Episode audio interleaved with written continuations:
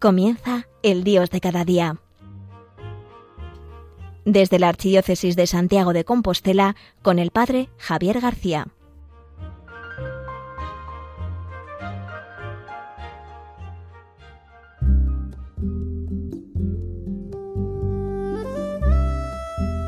Muy buenos días, querido oyente de Radio María. En este martes día 16 de agosto, quien les habla, el Padre Javier García, desde Santiago de Compostela, en Radio María, la radio de la Virgen, en el Dios de cada día. Seguimos avanzando en este tiempo de verano, en este mes de agosto. En este mes de agosto hemos tenido en Santiago de Compostela un hito, una gran celebración, que se tiene cuando es Año Santo Compostelano y hemos podido disfrutar hace unas semanas de la PEG, la Peregrinación Europea de Jóvenes. Durante cuatro días, miles de jóvenes, unos 12.000 en total, pudieron participar en la actividad del apóstol de unos días de encuentro, de encuentro y de celebración. Jóvenes provenientes de los distintos puntos de la península, jóvenes de Portugal en gran número, jóvenes también de Italia o de países tan dispares como Albania, Alemania, pudimos compartir juntos estos días de encuentro, una experiencia fuerte de iglesia y una experiencia fuerte de Dios. La PEG, la verdad es que ha sido un regalo, un gran regalo del Señor. Por eso hoy quería tratar y hablar de una reflexión a hilo de esta peregrinación europea de jóvenes. Y es que descubrí esos días que nos pasábamos el día bebiendo, que los jóvenes no paraban de beber. Hizo mucha calor durante esos días en Santiago y los jóvenes tenían mucha sed. Repartimos los voluntarios miles de litros de agua en el acto de acogida en el Obradoiro, cuando el primer día, el miércoles 3 de agosto, nos reunimos todos, y también en los actos centrales, la gran vigilia de oración, que ya a la tarde comenzaron a llegar los jóvenes, repartimos miles de litros de agua en el Monte del Gozo y también el domingo en la misa final, porque estábamos a pleno sol y no había dónde protegerse. Los jóvenes tienen mucha sed. Eso es lo que descubrí los días de la PEG, que tenían mucha sed y que necesitaban paliar la sed bebiendo mucha agua. Los jóvenes no paraban de beber. Y acerca de esto me gustaría hablar hoy, de la importancia de la sed. La sed es muy importante en nuestra vida, porque la sed nos alerta que necesitamos agua. El ser humano en un gran porcentaje es agua, en un porcentaje enorme. Y el ser humano podría pasar tranquilamente muchos días, pues sin comer, o sin otras necesidades que no son tan básicas, aunque nosotros las consideremos básicas. Pero el ser humano moriría si no bebiera. Sin agua el ser humano muere, necesita el agua, necesita beber. Ahí lo de esto, hace unos años leía un teólogo que hacía una reflexión sobre la sed, una reflexión que me parecía preciosa. Decía que todo humano de toda condición tiene sed, sea de alguna cultura o de otra, de una religión o de otra, sea joven o adulto, sea varón o sea mujer, el ser humano tiene mucha sed. Y aunque este ser humano no conociera el agua, sentiría sed y aunque no pudiera beber sentiría sed igualmente, y aunque no viera o tuviera cerca el agua, seguiría sintiendo sed. La sed nos habla de que tiene que existir el agua. Y haciendo este paralelismo, decía que es como Dios, aunque no lo vemos o no lo sentimos, el hecho de que tengamos sed de Él demuestra su existencia. Aunque el ser humano no tuviera accesible el agua, sentiría mucha sed sentiría la necesidad de saciarse. E igual el hombre, aunque no esté cerca de Dios, aunque no, lo haya descubierto, el sentir sed de Él nos muestra también su existencia.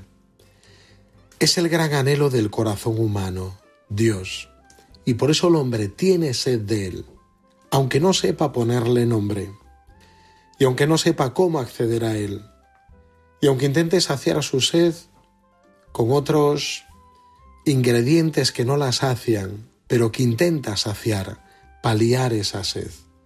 Y aunque vaya muchas veces en busca de otros pozos, o de otros ríos, o de otros torrentes que no son Dios, y que no la llenan, sino que la suavizan en algún momento, todo esto demuestra que este anhelo del corazón humano muestra la existencia de Dios. El hombre tiene sed de Dios. El hombre tiene sed. Así como estos jóvenes tenían una sed física muy grande, todo ser humano tiene un anhelo enorme de Dios, tiene sed de Dios. Pero hay algo más importante que no debemos olvidar, que más grande que la sed del hombre es la sed que tiene Dios de cada uno de nosotros. Dios tiene sed de ti, tiene sed de tu amor. ¿Cómo sabemos esto? Porque esto podría ser simplemente un pensamiento bonito o piadoso, podría ser una forma bonita de pensar que Dios nos ama de forma personal, que no nos trata como un número, como uno cualquiera, que no nos ha hecho en serie, sino en serio. ¿Qué nos hace pensar esto? ¿Es solamente esto un pensamiento bonito? ¿Es esto pues algo piadoso que nos llena? Si acudimos a la escritura, sabemos que Dios tiene sed. La penúltima palabra de Jesús en la cruz, en el Evangelio de Juan, es este grito, tengo sed, tengo sed. Que si bien uno lo escucha de una forma superficial, pensaría que Jesús está sediento, pues porque lleva muchos días sin beber demasiado, siendo maltratado, ha perdido mucha sangre, estará deshidratado y normal que en la cruz sienta sed, una sed física.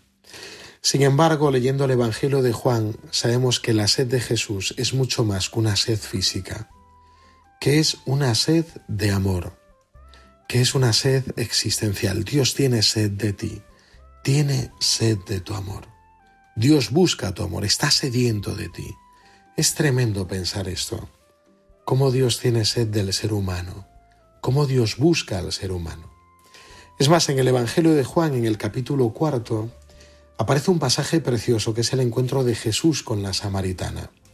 Jesús que va al encuentro en pleno sol de esta samaritana y le muestra cómo ella, yendo a buscar el agua física, acaba descubriendo un agua más importante, que es el agua que salta hasta la vida eterna. Y Jesús le pide a esta mujer, dame de beber esta mujer que era una pecadora pública, esta mujer que se encontraba pues lejos de Dios y apartada de su pueblo. Esta mujer que representa a nuestra humanidad, que le ha dado la espalda a Dios. Y Dios, sin embargo, va al encuentro de esta humanidad a la hora sexta, cuando más pega el sol, al encuentro de esta humanidad a pedirle, dame de beber, estoy sediento de ti dame de tu amor, dame de tu agua. Es impresionante pensar esto. El hombre siente sed, aunque no lo sepa, y esta sed proviene porque Dios siente una sed mayor de cada uno de nosotros. Dios está sediento de ti. Dios tiene sed de ti. Tiene sed de tu amor. ¡Wow! Esto lo vemos también no solo en el Evangelio de Juan, sino en la vida y en el testimonio de los santos nos hablan de que Dios tiene sed. La Madre Teresa de Calcuta descubrió la sed de Dios y dedicó su vida entera y la congregación de las misioneras de la caridad a saciar la sed de Jesús. Qué pasada al descubrir que nuestro Dios es un Dios sediento, pero no un Dios sediento de sangre como eran aquellos mitos antiguos que deseaban sacrificios humanos, o un Dios solo sediento de buenas obras, no, es un Dios sediento de nuestro amor, de nuestra respuesta de amor. Dios tiene sed de ti. Por eso la obra de la Madre Teresa nace de este grito de Jesús en la cruz, que descubre que Dios tiene sed. Dios tiene sed.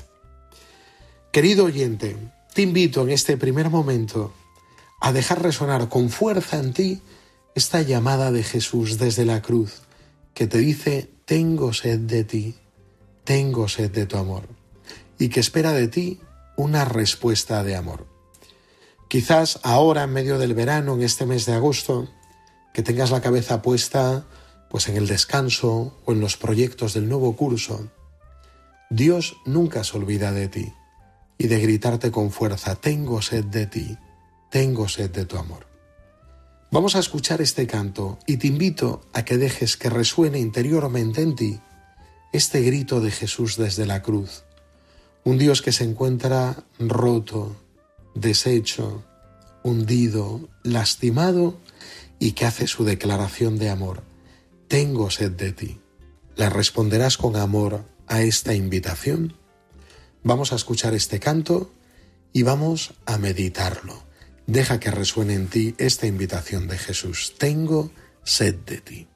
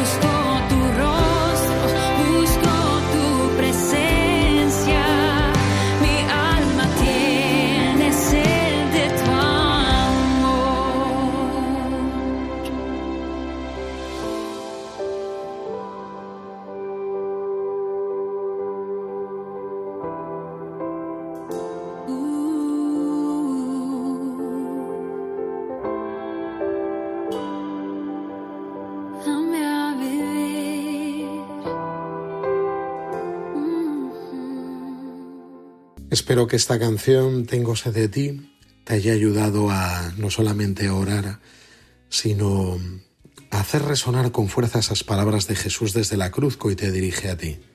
Como el Señor te dice que estás sediento y que tú también estás sediento de Él. Hay una expresión preciosa de San Agustín cuando define la oración, que dice que la oración es el encuentro entre dos sedes, entre la sed de Dios, que está sediento del hombre, y la sed de ti, que estás sediento de Dios. La oración es el encuentro entre esas dos sedes. Seguimos aquí en Radio María, en el Dios de cada día, el Padre Javier García hablando desde Santiago de Compostela. Es muy importante no apagar la sed. Es más, este no apagar la sed podemos convertirlo en motor de nuestra vida espiritual. No apagar la sed significa mantener ardiente el deseo de Dios. Por eso quería sacar en esta segunda parte alguna enseñanza que nos pueda ayudar como desde nuestra sed convertirlo en motor de vida espiritual, que sea como un trampolín que nos lleve hasta el Señor, que nos haga crecer interiormente, que nos ayude a avanzar en los caminos de la salvación. Lo primero, Lo que hay que resaltar es que Dios siempre es más, que nunca nos podremos saciar. Esa sed será saciada por momentos, pero nunca del todo. El único momento en el que será saciada nuestra sed del todo será en el cielo, en la vida eterna. Por eso debemos vivir conscientes de que Dios siempre es más, es mucho más de lo que conocemos, es mucho más grande de lo que le, de, lo que le definimos, es mucho más misericordioso de lo que le experimentamos. Dios siempre es más. Consciente de esto, San Ignacio de Loyola decía que Dios siempre nos llama más, el magis, que él usaba, no, para más amarle y servirle, siempre más, siempre más. Necesitamos siempre ir más allá, mucho más allá. Y esto se puede convertir en motor en nuestra vida espiritual, porque en la vida espiritual o avanzamos o retrocedemos. Pero en nuestra vida espiritual es muy difícil estancarse. Cuando nos estancamos o nos paralizamos, eso quiere decir que retrocedemos. Por eso es siempre importante avanzar, siempre ir a más, luchar por más, buscar más, acercarse más, llegar más lejos, siempre más. Yo os decía que nunca seremos saciados del todo hasta en el momento en el que contemplemos cara a cara a Dios en el cielo. Por eso debemos tender este siempre a más, escuchar esa sed que tenemos de darle más al Señor, de seguirle más, de amarle más, de buscarle más, siempre más. Dios siempre es más. Lo segundo, se nos dice en el libro del Apocalipsis, una de las quejas que se lanza a una de las iglesias, Dice, ojalá fueras frío o caliente, pero como eres tibio, te expulsaré de mi boca. Dios no quiere la tibieza, no quiere las medias tintas, no quiere la mediocridad, sino que Dios quiere que seamos entregados, radicales. A Él no le gustan las medianías. Y solemos caer en las medianías, caemos en ello cuando se apaga la sed. Por eso la sed nos guía, el saber que seguimos sedientos, anhelantes. Un mundo secularizado es un mundo que ya no tiene sed de Dios. Nuestro mundo laicista es un mundo que no necesita nada, que lo tiene todo, que se encuentra sin sed. Le damos de beber y no tiene sed, o le queremos alimentar y no tiene hambre. Este es el mundo secularizado, es un mundo sin sed. Por eso nosotros también nos secularizamos cada vez que olvidamos esta sed, cada vez que la atenuamos y no permitimos que esta sed sea el motor de nuestra vida espiritual. No podemos permitir que se apague la sed. Estamos muy necesitados, sedientos, sedientos. Vamos a pedirle al Señor que nunca se apague nuestra sed, porque no queremos caer en la tibieza ni en la mediocridad, sino que queremos avanzar por el camino de su voluntad sedientos de Él, nunca apagando nuestra sed. El primer punto os decía, Dios siempre es más y nos llama más. El segundo punto es ese pasaje del Apocalipsis, ojalá fueras frío o caliente, pero como eres tibio te expulsaré. Y le pedimos al Señor que nos apague nuestra sed. Y el tercer punto sería contemplar nuestra iglesia. La iglesia no es un club de perfectos. En la iglesia no nos dan un carnet, aquellos que sois los mejores, o que no pecáis, o aquellos que llegáis a tal nivel de vida espiritual, podéis pasar, el resto no. La iglesia no es un club selecto de personas perfectas, sino seguramente tú y yo no estaríamos en ella, sino que la iglesia, a mí me encanta pensarlo así, es una comunidad de sedientos, de necesitados de Dios.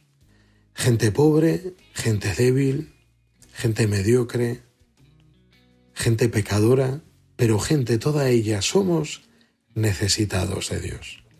Esto es la iglesia. La iglesia es la comunidad de aquellos que necesitan a Dios, que están sedientos de Él, que lo anhelan. Hermano mío, pregúntate hoy, ¿necesito de Dios? ¿Estoy sediento de Él?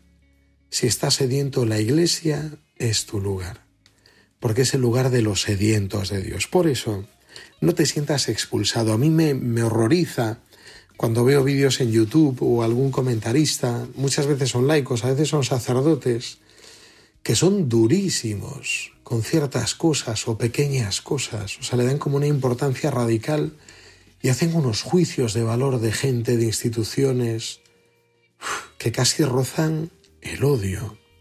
Es una cosa tremenda, una crítica bestial. Y yo pienso, ojo, ¿qué necesidad tenemos todos de sentirnos esta iglesia de sedientos, de pobres, de débiles, de necesitados de Dios?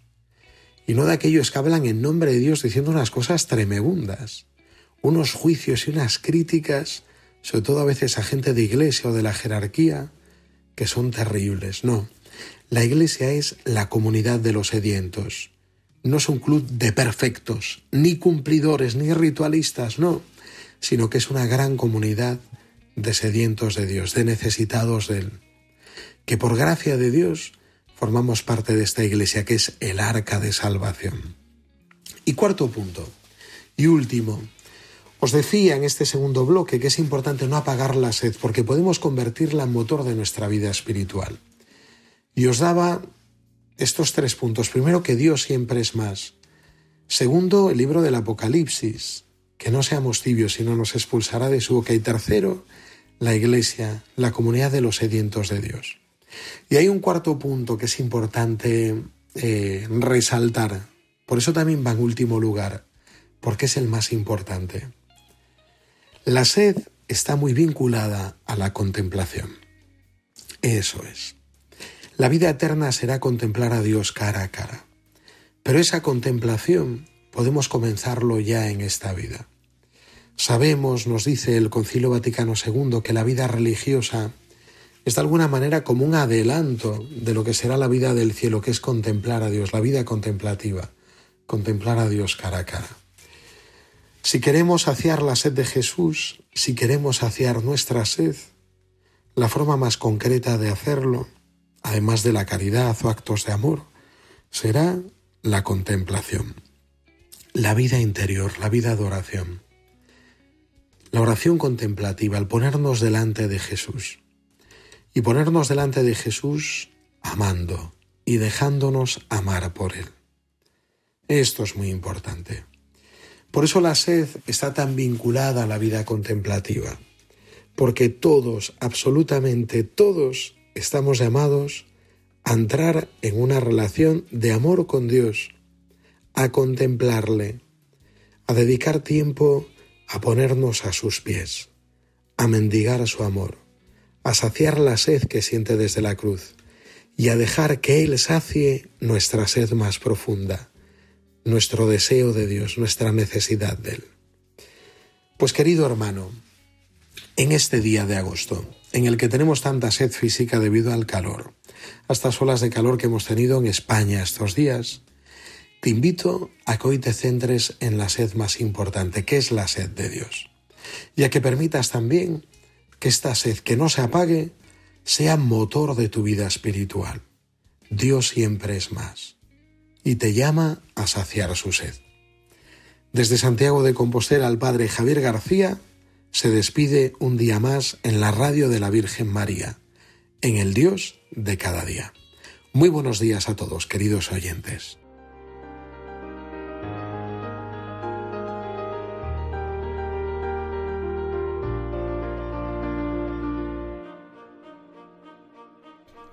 Han escuchado El Dios de cada día desde la Archidiócesis de Santiago de Compostela con el Padre Javier García.